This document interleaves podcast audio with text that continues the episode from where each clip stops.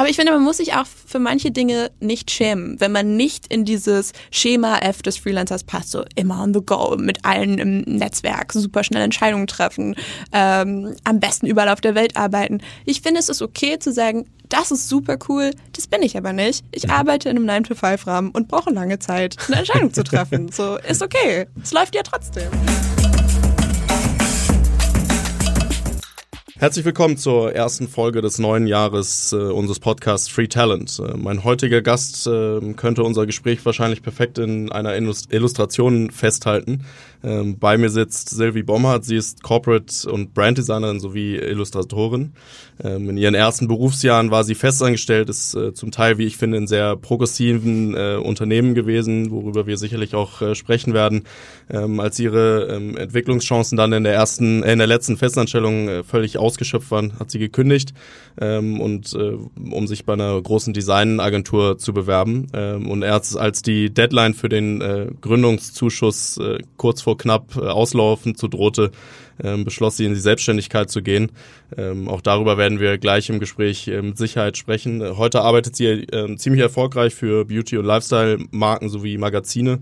Ähm, und was ich zudem sehr spannend finde, ist, dass sie eigentlich eher nebenbei, wie sie mir erzählt hat, eine ähm, ganze Illustrationsserie unter dem Namen äh, Love.kram auf Instagram auf die äh, Beine gestellt hat, was äh, mittlerweile über äh, 25.000 Leute ähm, als Follower ähm, sich, sich ansehen und ähm, spannend daraus eben, wie man aus einem Projekt, was man nebenher aufbaut, dann vielleicht irgendwann auch ein äh, Geschäftsmodell machen kann und damit äh, gegebenenfalls auch, auch Geld verdient. Ähm, auch darüber freue ich mich äh, heute mit dir zu sprechen. Äh, in diesem Sinne, äh, hallo Silvi, schön, dass du heute hier bist und so früh im neuen Jahr dir die Zeit genommen hast, ähm, um Erfahrungen äh, über deine Hobbys und äh, deine Pläne im, im Freelancing zu sprechen. Ähm, herzlich willkommen. Vielen Dank für die Einladung. Erzähl doch mal zum, zum Anfang, lass uns doch damit mal starten, ähm, was dich genau dazu gebracht hat, ähm, dich selbstständig zu machen und äh, ins Freelancing zu gehen das war kein kon konkreter Plan. Es gibt ja Leute, die sagen, okay, ich kündige jetzt meinen Job und ich werde jetzt Freelancer. Oder die fangen niemals an, in der Festanstellung zu arbeiten. Und bei mir war es so ein bisschen so, wie du beschrieben hast. Ich ähm, habe meinen letzten Job gekündigt ähm, und dachte, okay, kein Problem. Ich gucke mich so ein bisschen um und dann finde ich schon jemanden, der mich anstellt oder ich finde einen Job, der mir gefällt. Ähm, aber ich habe schnell gemerkt, ah, okay, da ist jetzt gerade nicht das Richtige für mich dabei und ich muss mich auch selber nochmal orientieren, was will ich überhaupt? Will ich mhm. einfach wieder arbeiten, um zu sagen, oh ja, ich arbeite da und da? Oder will ich mich vielleicht auch ein Stück weit so verwirklichen und mir so ein Arbeitsumfeld schaffen, das auf mich zugeschnitten ist? Allerdings war Selbstständigkeit nie wirklich ähm, ein Plan. Ich hatte mir das einfach ich habe mir das gar nicht richtig überlegt. Und dann, äh, wie du schon richtig gesagt hast, lief halt die Deadline für den Gründungszuschuss aus. Und das wurde mir mitgeteilt und ich war so, pff, ja, und? Und dann äh, habe ich mir überlegt, okay, Moment, vielleicht ist das wirklich eine Option. Und äh, habe dann den beantragt. Da macht man ja einen Businessplan und füllt verschiedene Formulare aus. Ähm, und der wurde dann bewilligt und dann habe ich angefangen zu freelancen. Und ich war überrascht, wie gut es läuft und wie viel Spaß es macht. Würdest du sagen, dass dieses, gerade weil du dieses Thema Gründungszuschuss durchlebt hast, ähm, dann für dich so der entscheidende Anstoß war und war die bürokratische Hürde, was ja häufig auch irgendwie genannt wird, dass es irgendwie sehr aufwendig ist, das zu beantragen, äh, auf der anderen Seite kein Hemmnis für dich, dann irgendwie da durchzugehen? Mm doch, als ich mir den Papierkram angeguckt habe, dachte ich, oh Gott, das ist ja jetzt hier schon mal der erste Punkt, wo ich sage, möchte ich das? Aber es ist total machbar und ich glaube, man sollte sich von sowas nicht abschrecken lassen. Ähm, und es hat mir einfach so ein bisschen die Möglichkeit eröffnet und ich habe mich damit auseinandergesetzt und ich glaube, jeder Mensch da draußen kann Gründungszuschuss beantragen und sei es einfach mit ein bisschen Hilfe von Leuten, die es schon mal gemacht haben oder Leute, die sich damit auskennen. Ja. Man muss nur um Hilfe bitten, wenn man nicht weiterkommt. Was mhm. ja bei allem so. Definitiv, ja. Ähm, was ich spannend finde, gerade, also du hast eben gesagt, gerade wenn man irgendwie sich vorbereitet, wenn man irgendwie sich damit auseinandersetzt, selbstständig zu, zu werden oder Freelancer zu sein, dann denkt man ja auch häufig darüber nach, wie kriege ich meine ersten Kunden, was sind so die Ansatzpunkte. Du sagst jetzt, du bist eigentlich mehr oder weniger so reingestolpert durch den Gründungszuschuss. Wie, wie kommt man dann zu seinen ersten Kunden? Weil ich stelle mir das so vor, du hast jetzt irgendwie das ausgefüllt, du kriegst es bewilligt, dann kommt irgendwie der Brief nach Hause, so du hast jetzt die Bestätigung. Es war ein Telefonanruf und noch heute Telefon. weiß ich genau, wo ich stand und wie sehr ich mich gefreut habe und was ich anhatte an dem Tag. Und lustigerweise war ich zu dem Zeitpunkt zu Hause und ich meinte zu meiner Mutter, mach ein Foto von mir. Als wäre das super wichtig. Das hängt jetzt im Wohnzimmer, oder? ich habe es irgendwo in meinem, in meinem iPhone, aber ja. Und wie, wie kommst du dann? Also wie kamst du zu den, zu den ersten Kunden? Wie, wie, also ab dem Tag, wo du dann diesen ja, äh, Moment hattest, wie legt man dann los? Also war das dein Netzwerk? War es bestehende Kunden von vorherigen ähm, Arbeitgebern, wo du irgendwie anknüpfen konntest? Wie, wie legt man dann so spontan los und sagt, ich bin jetzt Freelancer? Also ich würde sagen, es waren drei Aspekte. Der erste war, dass ich Lovekram angefangen habe, als ich arbeitslos war. Das war einfach, ich hatte die Zeit dazu und ich habe das dann gemacht und es hat äh, nicht sofort, aber doch relativ schnell dann Aufmerksamkeit bekommen und Leute haben sich dafür interessiert und es wurde größer, als ich es äh, mir jemals vorgestellt habe am Anfang. Und das hat mir so ein bisschen die Selbstsicherheit gegeben, zu sagen, ich mache Arbeit, die Menschen interessiert, die Menschen bewegt. Warum kann ich mich für diese Arbeit nicht auch bezahlen lassen? Dann kam der Punkt hinzu, dass ich sofort angefangen habe, in einem Coworking Space zu arbeiten. Viele Leute meinten so, ja, arbeite doch zu Hause. Aber erstens ist meine Wohnung sehr klein, ich hätte umziehen müssen. Und zweitens finde ich, möchte man sich ja als Professional fühlen und somit gehst du halt morgens ins Büro, um zu arbeiten. Und das war toll, weil das ähm, einfach das Netzwerk erweitert hat. Es waren viele Leute da, die mal hier, mal da einen Designjob gesucht haben und dann war man halt da und dann haben die einen weiterempfohlen. Und das dritte war, äh, dass ich in verschiedenen Bereichen gearbeitet hatte. Also ich hatte schon mal in der Redaktion von einer Frauenzeitschrift gearbeitet, ich habe schon mal in einer Agentur gearbeitet, ich habe schon mal in einer Social Media Agentur gearbeitet. Und diese Menschen, also die Werbung im Groß gesprochen oder ich glaube generell vielleicht auch die Kreativbranche, alle kennen sich irgendwie oder haben schon mal voneinander gehört. Und das ist halt ein Privileg, wenn man sagt, so ja, ich kann auf alte Kontakte zurückgreifen und ich habe das Glück, dass jemand an mich denkt und dann nutzt man das halt. Also würdest du sagen, weil das ja auch viel Diskussion ist, ähm, Remote-Arbeiten, Homeoffice, würdest du ganz explizit sagen, dass dieser Weg in, in den Coworking Space auch dazu beigetragen hat, dass du erstmal Fuß gefasst hast und überhaupt Anschluss an die, die Welt des Freelancings ähm, gefunden hast? Das ist so schwer zu sagen, weil ich glaube, es gibt Leute, die funktionieren zu Hause perfekt und die haben Homeoffice und die, bei denen geht's genauso los und die finden sich genauso zurecht. Äh, ich brauchte das einfach für mich, zu sagen, ich gehe jetzt zur Arbeit, ich verlasse jetzt mein Zuhause, um auch einen Arbeitstag zu haben. Weil sonst wäre ich so der Typ, der sagen würde, oh, ich mach noch mal schnell den Abwasch und müssen meine Pflanzen nicht gegossen werden und könnte ich nicht mal Fenster putzen. Also ich brauche halt diesen, diesen Wandel. Würdest du sagen, dass es unterschiedlich oder Unterschiede im, im Bereich Coworking gibt? Weil ich auch schon häufiger jetzt gehört habe, dass Coworking Space nicht gleich Coworking Space ist und gerade für Freelancer ähm, nicht jeder, nicht jeder Coworking Space auch am Ende funktioniert, weil teilweise die eben sehr corporate-lastig zum Teil schon ausgerichtet sind. Ähm, siehst du das auch so? Was waren da deine Eindrücke? Ich hatte das Glück, dass damals, vor drei Jahren, als ich angefangen habe zu freelancen, war Coworking noch nicht das, was es heute ist. Ja. Diese Szene hat sich innerhalb dieser drei Jahren so, so schnell verändert, meiner Meinung nach.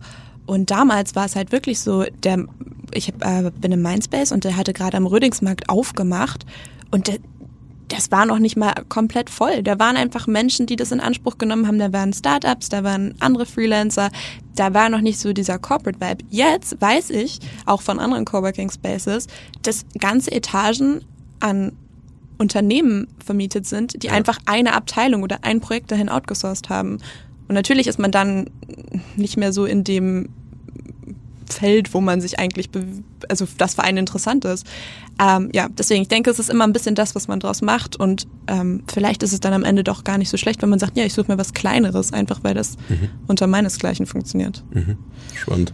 Du hast eben schon ganz ähm, kurz äh, angeriff, angerissen, dass du Lovekram dann eigentlich gemacht hast, als du als du arbeitslos warst und das so ein bisschen dann auch der der Kickoff vielleicht war. Ähm, magst du einmal erzählen, was genau ähm, Lovekram ist äh, für diejenigen, die das bisher noch nicht äh, angesehen haben? Also Lovecram ist ein Instagram-Account und damals war ich auf der Suche nach einem Projekt, ähm, bei dem ich jeden Tag eine Illustration machen konnte. Also habe ich mir überlegt, hm, was ist ein unerschöpflicher Fundus an Informationen? Und dann habe ich mir gedacht, ja, das, was Leute auf der Straße sagen. Und ich war zu dem Zeitpunkt auch viel unterwegs, denn ich hatte keinen festen Job und es war Sommer. und ich habe mir gedacht, kein Problem, ich kann sehr viel Zeit draußen verbringen. Ähm, und da habe ich Leuten zugehört und mir dann diese Gesprächsfetzen ähm, genommen und dazu eine passende Illustration angefertigt. Und früher, also in den ersten anderthalb oder zwei Jahren, habe ich das jeden Tag gemacht. Es war wirklich so eine Illustration am Tag und einen Satz am Tag. Äh, mittlerweile kommt es nur noch, nur noch alle zwei Tage. Und äh, ja, und das Projekt besteht weiterhin und das ist auch noch kein Ende in sich, denn Menschen sagen sehr viele interessante Dinge und auch lustige Dinge. Das heißt, sind komplett ähm, Meinungen, die, die du irgendwo aufsaugst oder irgendwo aufnimmst ähm, und spiegeln nicht unbedingt das wieder, was, was du selber dahinter siehst. Also, weil das ist ja auch häufig, gerade wenn man oder stelle ich mir so als Herausforderung vor, wenn, wenn du das ja auch ein Stück weit so nutzt, um darzulegen, was du irgendwie kannst, was deine Arbeit ist, was du irgendwie in der Lage bist zu leisten ähm, und dann letztendlich vielleicht was illustriert, was irgendwer gesagt hat, was aber gar nicht deine eigene Meinung widerspiegelt. Siehst du da einen Konflikt? Man muss sich vor Augen führen, dass es ja kuratiert ist. Ich höre so viele Dinge am Tag. Du hörst so viele Dinge am ja. Tag. Es werden mir auch glücklicherweise sehr viele Geschichten zugeschickt. Ähm, dennoch muss man sich immer vor Augen halten, funktioniert das in der Kürze, funktioniert das visuell. Situationskomik Komik ist zum Beispiel einfach nicht so visuell umsetzbar häufig. Und dann, wenn Leute Sachen sagen, hinter denen ich überhaupt nicht stehe oder die ich auch, ähm, warum auch immer, dem man keine Plattform bieten möchte, dann natürlich würde ich das noch nicht mehr illustrieren. Würde ja. ich einfach sagen, ja, das ist seine Meinung oder ihre Meinung let's move on. So. Ja, okay. Spannend. Ähm, nichtsdestotrotz hast du ja, und das habe ich auch eingangs gesagt, ist entstanden aus der, aus der Arbeitslosigkeit ähm, heraus. Ähm, was hat es heute für einen Stellenwert für dich? Also ist es schon auch ein Treiber deiner Beruf, deines beruflichen Weges oder siehst du es nach wie vor als wirkliches äh, Hobbyprojekt? Es hat definitiv Auswirkungen auf mein Berufsleben und ich glaube, man könnte es auch noch ausbauen und erweitern und zu einem eigenen, ähm, zu einer eigenen Einkommensquelle machen. Mhm. Ähm, nichtsdestotrotz ist es nicht meine Arbeit. Das ist was, was mir Spaß macht. Es ist ein Projekt. Es geht viel Arbeit in dieses Projekt hinein, aber mein 9 to 5, mein Broterwerb, nennen wir es, wie wir es wollen, ja. einfach meine Kundenaufträge sehen nicht immer so aus. Ganz im Gegenteil, die sehen oft ganz anders aus. Aber das ist auch schön, dass man sagt, okay, von montags bis freitags mache ich das so und samstags. Es ist äh, meine Spielwiese. Also ich kann alles ausprobieren. Ja, ähm, angesprochen auf den, auf den Arbeits, Arbeitsalltag, ähm, 9 to 5 oder Broterwerb, ähm, lass uns darauf mal ein bisschen zu sprechen kommen. Ähm, ich habe eingangs kurz angerissen, was du machst. Ähm, womit verdienst du heute dein Geld? Also wie sieht dein 9 to 5 am Ende aus? Mhm. Und ist es wirklich 9 to 5? Es ist wirklich 9 to 5. Okay. Also ich glaube, tendenziell ist es vielleicht ein bisschen mehr, weil äh, kennt man als Selbstständiger, ja. Jetzt kommen alle wieder und sagen, ja, selbst und ständig. Ähm, aber tatsächlich ist es so, ich fahre morgens ins Büro, ich setze mich an den Schreibtisch, dann mache ich eine Mittagspause und dann fahre ich abends wieder nach Hause. Und ich brauche diesen Rahmen auch, denn ich habe das Gefühl, wenn man so arbeitet, dann kommt die Arbeit auch zu einem, dann hört es nie auf. Wenn man aber anfängt und sagt so, ah ja, mm, ich weiß jetzt nicht und heute mal nicht und heute mal da, dann slackt man auch, dann mhm. kommt einfach nicht so viel auf einen zu. Und äh, die Sachen, die ich mache, sind sehr, sehr unterschiedlich. Also zum Beispiel mache ich Illustrationen, wie du schon gesagt hast, für Beauty- und Lifestyle-Themen. Ähm, das kann dann zum Beispiel sein, dass ein Produkt gelauncht wird und die sagen, ja, wir würden gerne Illustrationen von den Inhaltsstoffen haben. Ähm, ich arbeite aber auch mit Startups zusammen und das kann sowas sein wie, wir wollen unser Produkt verkaufen, wir wollen Pitch Deck, wir wollen in diesem Pitch Deck eine Geschichte erzählen. Kannst du uns das illustrieren? Am Ende ist das dann so ein bisschen wie so ein Mini-Kinderbuch. Ja. ähm, oder ich habe auch das Glück, dass ich manche Kunden schon seit sehr, sehr langer Zeit begleite. Dann haben wir alles zusammen gemacht. Wir haben überlegt, wie sieht die Website aus? Wie sehen die Visitenkarten aus? Wie mhm. sieht das Logo aus? Äh, wie sieht die Weihnachtskarte aus? So solche Sachen. Und das ist, also es ist sehr unterschiedlich und auch von den Themen ist es sehr unterschiedlich. Und ich finde, das ist einer der schönsten Dinge an meinem Job, dass ich jeden Tag was anderes machen kann. Ja.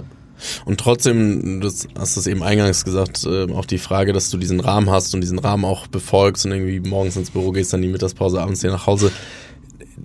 viele Freelancer werden ja Freelancer, um genau diesen Rahmen nicht zu haben. Also wie, ähm, wie passt das ähm, oder was ist am Ende für dich dann der finale Treiber zu sagen, ähm, du, du bleibst oder willst selbstständig sein? Ist es dann die Flexibilität in den inhaltlichen, in der inhaltlichen Arbeit? Weil die könntest du ja theoretisch auch in der Agentur, sag ich mal, ähm, miterleben.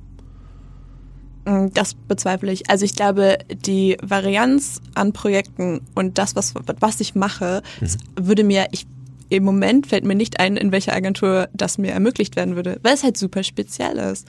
Und gleichzeitig ähm, habe ich mir diesen Rahmen geschaffen, weil ich das für mich brauche. Aber das mhm. ist ja eine Entscheidung. Ja. Wenn jemand anders sagt, du, das brauche ich nicht, das ist auch deren Entscheidung. Aber allein die Freiheit zu haben, diese Entscheidung für sich zu treffen, zu sagen, okay, vielleicht mache ich das nächsten Monat gar nicht. Oder äh, ich arbeite jetzt immer von vier Uhr morgens bis fünf am Nachmittag oder fünf am Abend. So, ich glaube, diese Entscheidungsfreiheit, das ist für mich so, so wichtig geworden. Und mhm. ich weiß nicht, welche Arbeitgeber einem das ermöglichen. Das stimmt. Ähm, nichtsdestotrotz, was ich, was ich viel sehe, ist, dass, also sehr viele Menschen, sehr, gerade Freelancer werden ja Freelancer und streben danach, diese Entscheidungsfreiheit auch zu haben. Ähm, häufig hat das ja aber auch viel mit einer guten Selbstreflexion zu tun. Was kann ich gut, was kann ich nicht so gut, was ja, hilft mir weiter, was hilft mir nicht so viel weiter. Ähm, und gerade so dieses, ich brauche diesen Rahmen, und, um, um erfolgreich zu sein, ist, glaube ich, womit sich viele Menschen auch schwer tun, das für sich auch irgendwo ein Stück weit einzugestehen, weil sie ja Freelancer ja. geworden sind, um frei zu sein. Ne? War das bei dir von so Tag eins, dass du gesagt hast, ich weiß, dass ich diesen Rahmen brauche, oder war das so ein Weg, wo du gesagt hast, da, da habe ich mich hinentwickelt und irgendwann habe ich das festgestellt? Erinnerst du das noch? Also ich denke, wenn man sagt, ich stecke mir einen Rahmen für meinen Arbeitsalltag und sich dann auf einmal unfrei fühlt, dann muss man eh mal gucken, was so die Beweggründe sind und wo, was einem eigentlich wichtig ist. Ja. Und ich glaube, mir war es wichtig, im großen Bild frei zu sein. Was für Jobs möchte ich machen? Für wen möchte ich arbeiten? Möchte ich mir erlauben können, jemandem zu sagen, ich glaube, wir kommen nicht zusammen? Mhm. Wie viel Geld möchte ich dabei verdienen? Ich glaube, das waren eher so große treibende Fragen. Und für mich war es von Anfang an klar, dass ich am besten funktioniere, wenn ich mir diesen Arbeitsalltag baue. Ähm, ja. Spannend. Du hast ja, das auch das ich von erwähnt, du hast ja, ähm, wie ich finde, für, für relativ, zum Teil relativ progressive Unternehmen äh, gearbeitet, ähm, unter anderem ähm, für, für Elbdudler, die man in Hamburg ja auch ähm, gut kennt und eigentlich auch in vielen Bereichen über Hamburg hinaus, weil sie ähm, damals, ist ja schon ein paar Jahre her, jetzt mit diesem Thema ähm, Bestimme dein Gehalt und deinen Urlaub selbst ähm, relativ stark medial auch, auch unterwegs waren ist das auch so ein Stück weit vielleicht für dich so ein Treiber gewesen, dass es dir leichter fällt, zum einen in die Selbstständigkeit zu gehen, aber zum anderen dir auch selber diesen Rahmen zu schaffen, weil du es eigentlich in der, in der Anstellung schon, schon gewohnt warst? Ich kann das immer schwer vergleichen, weil ich war noch nie in so einem super Corporate-Unternehmen angestellt. Ich dachte früher, okay, erwachsen bin ich, wenn ich in der Kantine Mittagessen gehe und in so einem Bleistiftrock zur Arbeit. Ich habe es nie geschafft. Ähm, aber das, was wir damals erlebt haben, ist, dass man viel ähm, Selbstbestimmungs- oder Mitbestimmungsrecht hatte. Also dass man viele Dinge angesprochen hat. Äh, ich glaube, das ähm, bereitet einen so ein Stück weit vielleicht von der Mentalität aufs Freelancen vor. Mm, aber es bringt halt auch, äh, man, man sieht auch, wo da der Haken sein kann oder wo die Anstrengungen liegen. Ja. Wie war da damals so die, also medial ist ja immer das eine, aber intern ist irgendwie was anderes. Was war so in, intern die, die Stimmungslage zu dem ganzen Thema? War das sehr beliebt oder war das teilweise. Freie Gehaltswehr jetzt zum Beispiel? Ja. Ich glaube, es war. Ähm, ich glaube, man kann das so vergleichen wie mit einer Familie, die überlegt, wo sie in dem Jahr in den Urlaub fährt. Also viele Leute waren da sehr enthusiastisch, aber es geht mit viel Kommunikation einher. Es geht auch mit manchmal mit enttäuschten Erwartungen einher. Es geht auch manchmal mit der Situation einher, dass Leute offene Worte finden müssen und sich vielleicht schwer damit tun. Am Ende ähm, tritt man für seine eigenen Überzeugungen ein und das fand ich auch damals wichtig. Das war ein wichtiges äh, Learning für mich, zu sagen, ich trete für meine Wünsche ein und ich lerne mich selbst zu vertreten. Äh, ja, genau. Aber es war viel von allem dabei. Wie kann man sich das vorstellen? Also dann äh, kommen alle mit einem Stück Papier an den Tisch und jeder schreibt seine Gehaltsvorstellungen drauf und sagt, das ist das, was ich jetzt verdiene? Oder ist das, dass das im One-to-One -One besprochen wird? Gerade weil es ja irgendwo auch ja, vergleichbar und, und irgendwie Maßstäbe geben muss, was am Ende dann auch gerechtfertigt ist. Mm, also das, der Prozess hat sich auch in meiner Zeit damals verändert und er hat sich dann auch danach noch mhm. weiter verändert und ich weiß gar nicht mehr, wie jetzt im Moment der Stand der Dinge ja. ist. Ich weiß, dass es bei uns damals so war, dass man das in einem Gruppengespräch mit äh, Leuten aus, also mit Mitarbeitern hm, besprochen hat und wenn die ihr Go dafür gegeben haben, dann hat man das eingetragen und dann wurde es aber nochmal von der gesamten Agentur abgesegnet. Was auf jeden Fall der Fall war, dass wir alle wussten, was der andere verdient. Und ähm, das war für uns normal, aber ich glaube, das ist für andere Unternehmen schon ein sehr progressiver Ansatz. Definitiv, ja. Gerade ähm, weil ja durchaus wir auch ähm, mit so Themen wie oder ja, Neid, ähm, solche Themen ja auch schnell ähm, ja, ein man, Thema Ja, man lernt auch viel über sich selbst, kann man nicht anders sagen. wenn sowas äh, komplett offen ist. Ja, also, ja. Ähm, es hat ja nicht nur ähm, positive Aspekte, sondern auch Dinge, die man irgendwie berücksichtigen muss, die vielleicht eher negativ auftreten. Ne? Auf jeden Fall, ja. Also wie gesagt, ich glaube, man hat viel über sich selbst gelernt, man hat viel über seine Kollegen gelernt und ähm, ja. Cool. Ähm, lass uns nochmal zurück ähm, zu, zu, dem, zu dem Thema Love-Kram und auch, ähm, was, wir haben ja schon kurz darüber gesprochen, was das für ein, für ein Standing mittlerweile für dich auch hat. Ähm, trotzdem ähm, spreche ich viel mit den Freelancern darüber, was das Thema Vermarktung, Selbstvermarktung, wie komme ich an Jobs, ähm, äh, weil das ja am Ende dann irgendwie auch alles finanziert ähm, und eine wichtige genau. ähm, Rolle einnimmt. Ähm, was für eine Rolle spielt Love-Kram im Sinne davon für dich ähm, in der persönlichen Vermarktung? würdest du vielleicht auch ein Stück weit sagen, dass es so eine Art CV von dir ist? Mm, es ist so ein bisschen schwierig, das zu identifizieren. Also Lovecram macht mich unglaublich stolz und es gibt mir so eine, äh, wie soll ich sagen, es macht mich so ein bisschen so, bestärkt mich darin, weil ich, wie schon gesagt, Leute mögen meine Arbeit. So, das ist eine Sache. Aber es ist auch so ein bisschen Fluch und Segen zugleich, denn das, was ich bei Lovecram mache, ist eine Sprache und ich spreche aber vielleicht noch fünf andere Sprachen. Ja. Das ist aber für Leute manchmal so ein bisschen schwer zu verstehen, weil sie sagen, ja, wir unterhalten uns doch immer auf Deutsch. Wie, du kannst noch Englisch und Spanisch und Französisch, ist ja unglaublich. Ähm, deswegen äh, investiere ich auch viel Zeit und Liebe und Mühe in mein Web, meine Website und mein Portfolio da, einfach um quasi diese Bandbreite abzudecken. Denn am Ende ist man sonst die Person, ja, du machst diese lustigen Aquarellzeichen auf Instagram. Ja, super, mache ich, aber ich mache auch gerne andere Dinge und das sind diese hier. Ja. Aber siehst du dann so ein Verhältnis, dass es eher in die Illustrationsrichtung geht, weil du Lovecram hast, oder ist es sehr divers, weil die Webseite ähm, Social Media Profile ähm, vielleicht schon einen, Gegen, oder einen Gegenwert haben, auch um Aufträge zu bekommen? Mm, also ich mache viel Illustration, weil weil Lovecram das ermöglicht hat. Also damals, als ich mich selbstständig gemacht habe, dachte ich, ja, ich illustriere super gerne, aber wer wird das schon anfragen? Mhm. Und es hat sich sehr schnell in die Richtung entwickelt, dass es angefragt wurde und dass es jetzt mittlerweile der Hauptaspekt ist.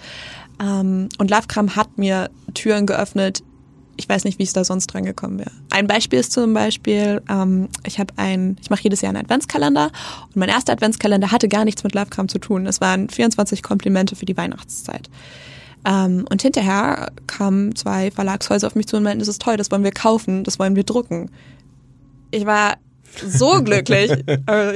Also das sind halt Sachen, die wären nicht passiert ohne Lovecram und die wären vielleicht auch auf einer Website gar nicht mal so passiert. Ja, Wahnsinn. Ähm, würdest du, also du hast ja jetzt letztendlich, ob es dann, ja, du sagst, schwierig zu, zu messen, aber letztendlich wird es ja auf jeden Fall einen Impact auf deine Akquise und auch auf deine Darstellung haben. Ähm, siehst du ja auch, dass darauf ähm, Input kommt. Ähm, wie siehst du das bei anderen, ähm, bei anderen Freelancern, was so das Thema Selbstverwirklichung in, in puncto Freelance und auch im, im, im Netzwerk generell? Also du hast im Vorgespräch mal was in die Richtung gesagt, dass ähm, häufig viele Leute so eine falsche äh, Vorstellung davon haben und irgendwie Instagram auch so ein bisschen schuld daran ist an der ganzen Thematik, dass ähm, das ein bisschen falsch bewertet wird. Was ähm, genau versteckt sich dahinter? Also ich glaube, Freelancer wissen sehr gut, wie sich Freelancen anfühlt. Leute, die keine Freelancer sind, ich glaube, die haben manchmal ein mhm. bisschen eine falsche Vorstellung. Ähm, und ich glaube, das ist auch nicht auf einen einzigen Grund zurückzuführen, sondern das ist so ein bisschen weiß ich, wie sich das anfühlt, Kinder zu haben? Nein, ich habe keine. Ja. Wenn ich welche habe, dann werde ich sehr gut wissen, wie sich das anfühlt. Ähm, also bis man in der Situation ist, weiß man es einfach nicht. Gleichzeitig glaube ich aber, es wird über manche Themen einfach nicht so sehr gesprochen. Und auch vielleicht noch nicht mal unter Freelancern. Mhm. Ich weiß ich nicht, wie häufig unterhält man sich äh, darüber, wie gehe ich mit meiner Altersvorsorge um, wo bin ich krankenversichert, ähm, wie mache ich Akquise, was mache ich, wenn es nicht so gut läuft, ähm, wer kümmert sich um meine Steuern. Ähm, das sind alles so so nitty-gritty-Themen, so, keine Ahnung, es ist super entspannt und schön, sich darüber zu unterhalten, im Zweifel nicht, aber ähm, ich glaube, es ist trotzdem wichtig. Und ich glaube auch, dass dann noch so ein bisschen hereinspielt, dass ja jeder möglichst gut dastehen möchte. Und das kann ich auch total verstehen. Ähm, und deswegen manchmal vielleicht manche Sachen nicht so kommuniziert werden. Hängt das vielleicht auch so ein bisschen damit äh, zusammen, dass die Außendarstellung eben durch, durch Portale oder äh, Kanäle wie Instagram ähm, eben deutlich bildlicher dargestellt werden können? Also ja, so dieses typische Bild der Freiheit, ich arbeite, wo ich will, ist ja irgendwie, ich sitze auf einer Schaukel in Indonesien oder Bali und ähm, ja, sitze irgendwie äh, überm Wasser und, und schreibe gerade irgendwie an meinem redaktionellen Artikel. Das ist ja irgendwie so diese ja, Traumvorstellung. Traumvorstellung. Ja, ähm, glaubst du, dass da, dass das dadurch stark verstärkt wird, dass es eben visuell aufgearbeitet wird, wie der Traum Freelancing sein könnte? Ja, ich glaube tatsächlich, ähm, dass so dieses Bild größer ist als alles andere und, und auch zum Beispiel dieses Thema digitaler Nomade, ich kann überall arbeiten. Ich bewundere das, wenn das jemand kann. Ich kann von mir sagen, ich kann nicht überall arbeiten. Ich gehe morgens an meinen Schreibtisch schon allein, um meine 35.000 Stifte da rumliegen zu haben. Ich brauche einen Drucker, ich brauche eine stabile Internetverbindung, ich brauche einen Scanner und ich brauche meine ganzen Programme. Und es hört sich alles ein bisschen langweilig an und vielleicht auch nicht so aufregend wie jemand, der in Bali ein Buch schreibt. Oder sagt man in Bali oder auf Bali? In Indonesien ein Buch schreibt. Ich glaube auf. Ja, egal. äh, ja, aber ich glaube, es gibt beides, nur ähm, die Leute äh, ich möchte keine Angst machen vom Freelancen, aber es hat auch viele Sachen, die, wie gesagt, nicht gezeigt werden. Und, und das ist auch eine große Verantwortung und man trägt sie auf seinen Schultern. Haben die dich überrascht? Also gerade so Themen wie Krankenkasse, äh, Steuern ist ja so ein sehr beliebtes Thema auch bei, bei den meisten Freelancern, gerade die, sag ich mal, nicht ähm, inhaltlich mit Thema Finanzen irgendwie zu tun haben, ja. ähm, sondern ihr Geld mit, mit anderen Themen, wie du ja auch verdienst. Ähm, haben die Themen dich irgendwie überrascht oder warst du darauf vorbereitet? ich kenne mich und ich habe von Anfang an gesehen, okay, wo sind meine Stärken und wo sind nicht meine Stärken. Und ich finde, kreativ arbeiten fällt mir sehr, sehr leicht. Ähm, bei allen anderen Sachen habe ich mir sofort Hilfe und Unterstützung gesucht. Und sei es, dass man jemanden kennt, der äh, sich besonders gut mit diesen Themen aussucht oder man jemanden Profi aussucht. Und nach wie vor verlasse ich mich auf diese Leute und das Gespräch mit denen. Mhm.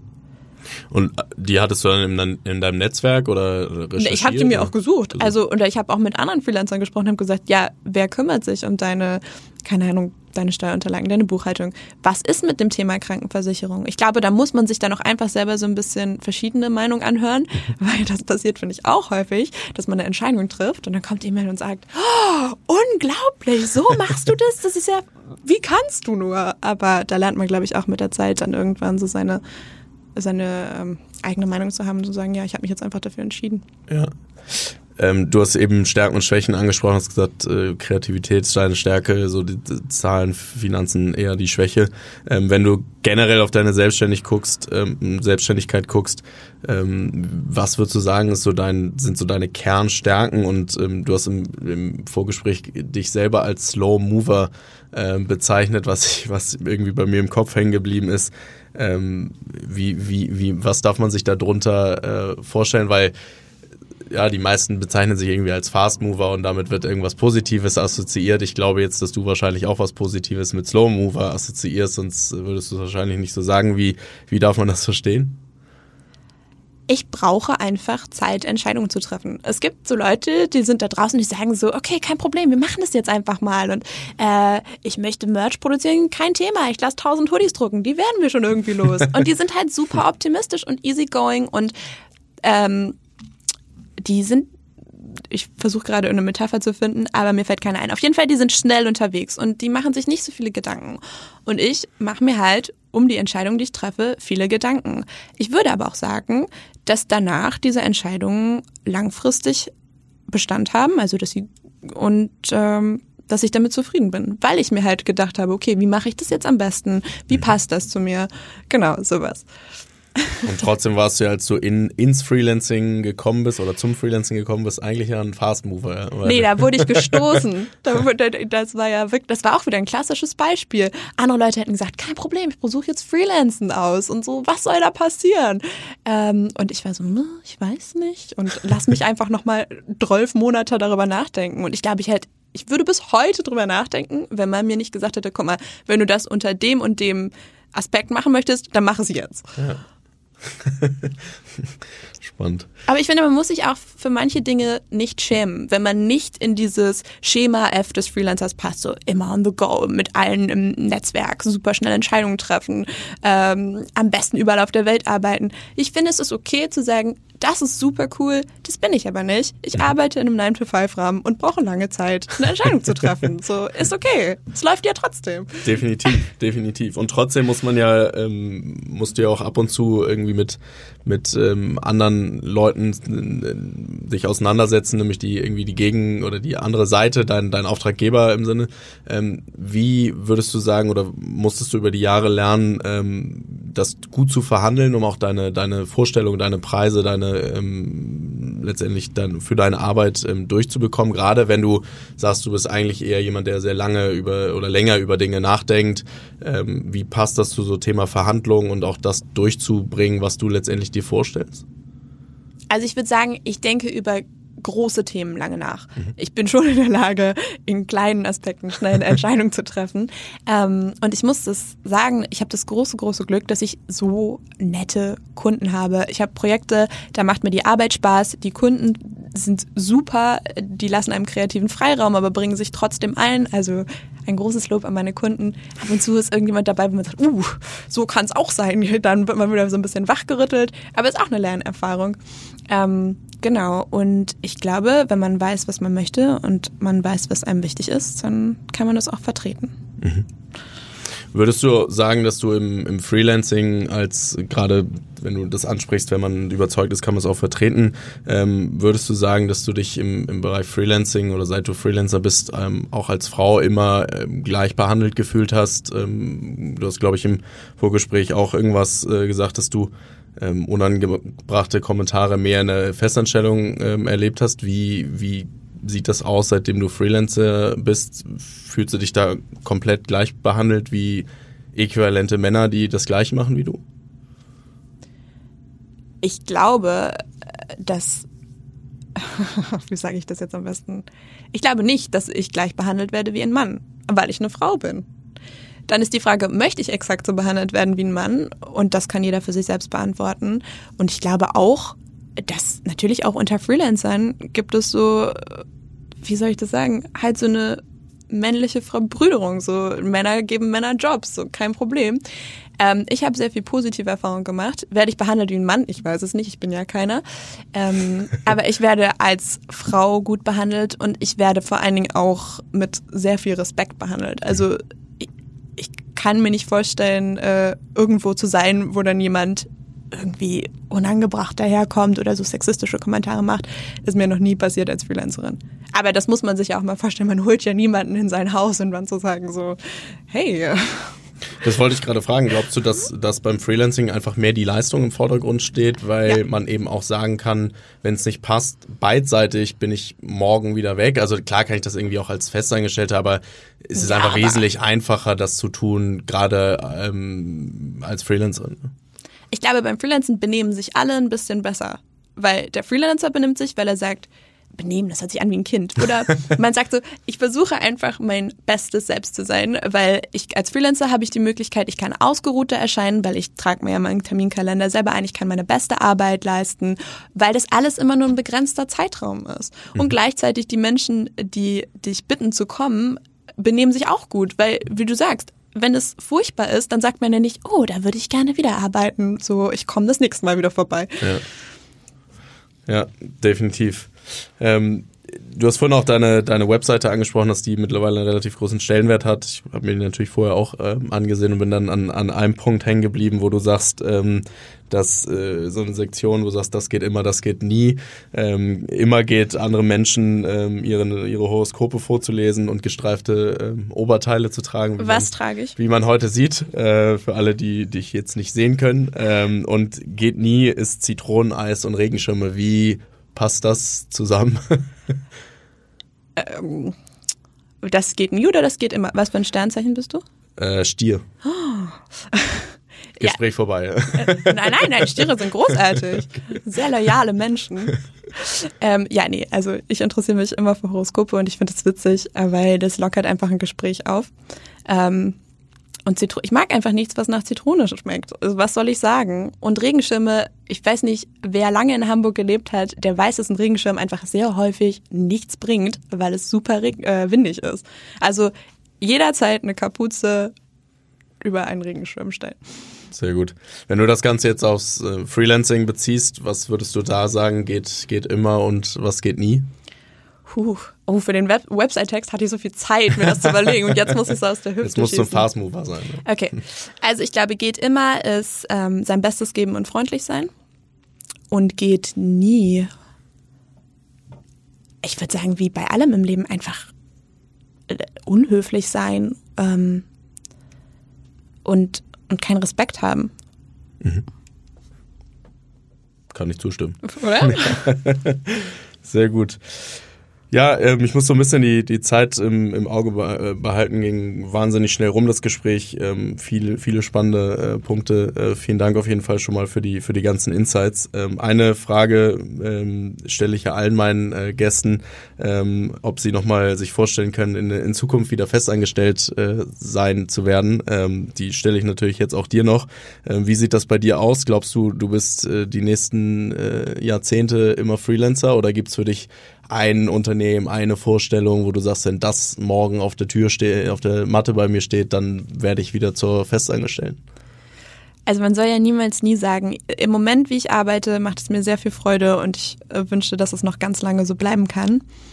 Ähm, aber das Leben ist groß und bunt und vor allen Dingen lang. Also wer weiß, was alles noch kommt. Ähm, wo ich mir tatsächlich vorstellen könnte, dass es was wäre, wo ich das wirklich ernsthaft in Erwägung ziehen würde, wäre ähm, ein Job im Ausland bei einer Firma oder einer Agentur, wo ich sage, wow, die bewundere ich schon seit langem. Ich werde dir jetzt keine Beispiele nennen können, falls das die nächste Frage ist. Wär's aber einfach nochmal ja. zu gucken, ja. okay, wie arbeiten Menschen in anderen Ländern, wie ist da die Unternehmenskultur? Gibt es eine Branche? Wenn es kein Unternehmen gibt, gibt es eine Branche, wo du sagen würdest, wenn ein Unternehmen aus der Branche kommt, die ähm, ich, so Also aus Überzeugung würde ich, äh, würde würd ich sagen, es wäre gut, wenn das Unternehmen was Nachhaltiges machen würde oder äh, was in die Richtung, so eine Eco-Awareness, weil ich finde das einfach wichtig und das würde mich auch persönlich interessieren. Cool. Perfekt, schönes Schlusswort. Äh, Silvi, vielen Dank, äh, dass du heute hier warst. Hat äh, mir sehr viel Spaß gemacht. Danke fürs Gespräch und vielen äh, Dank. Ich hatte sehr viel Spaß. Für das Jahr, äh, was ja noch vor uns liegt, ähm, alles Gute. Danke. Ciao, ciao. Ja, vielen Dank für das heutige Zuhören. Alle Shownotes und Infos zur nächsten Folge findet ihr wie immer auf unserer Homepage freetalent.de. Ähm, hinterlasst gerne Bewertungen, auch bei Spotify und Apple. Äh, schickt uns Feedback und macht gerne auch äh, Gastvorschläge, äh, wer spannend sein könnte für den Podcast. Ähm, wir freuen uns über eure Meinungen und äh, bis zur nächsten Folge.